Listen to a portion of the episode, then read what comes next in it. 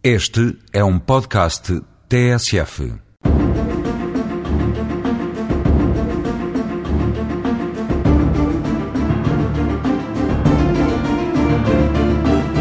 Conhecimento, ou para os já iniciados, o reconhecimento dos princípios gerais de direito constitui uma excelente via de compreensão do sentido da ordem jurídica na sua vastidão e pluralidade de ramos e dos próprios valores que a animam.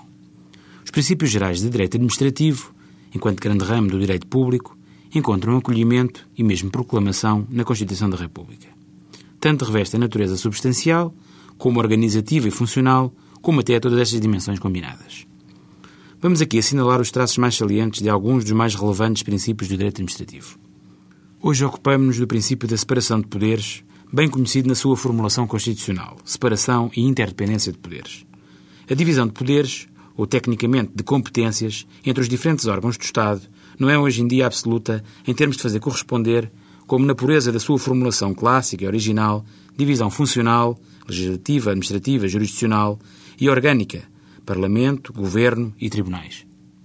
Assim, encontramos zonas de sobreposição e de conflito entre as diferentes funções do Estado.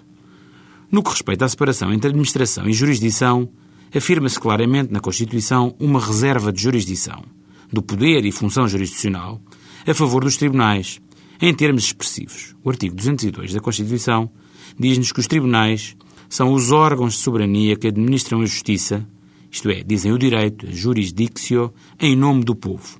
E aqui está o arrimo ao princípio democrático. Mas casos existem em que a administração exerce funções que são verdadeiramente jurisdicionais, isto é, que correspondem ao exercício da função e de poderes jurisdicionais. É o caso, por exemplo, do julgamento em primeira instância de processos de contraordenação, em que são aplicadas coimas, vulgar, mas incorretamente chamadas multas, como as relativas ao incumprimento das regras de trânsito. Mas no sentido inverso, a reserva da administração face à jurisdição, embora não expressamente consagrada na Constituição, também existe e exprime-se segundo subprincípios de largo alcance prático. Os tribunais só podem controlar o exercício da função administrativa na medida em que esta esteja vinculada por normas jurídicas, regras ou princípios, e não podem, sob pena justamente de violação do princípio da separação de poderes, intrometer-se e avaliar o mérito das decisões da administração e invadir a chamada margem de livre decisão administrativa.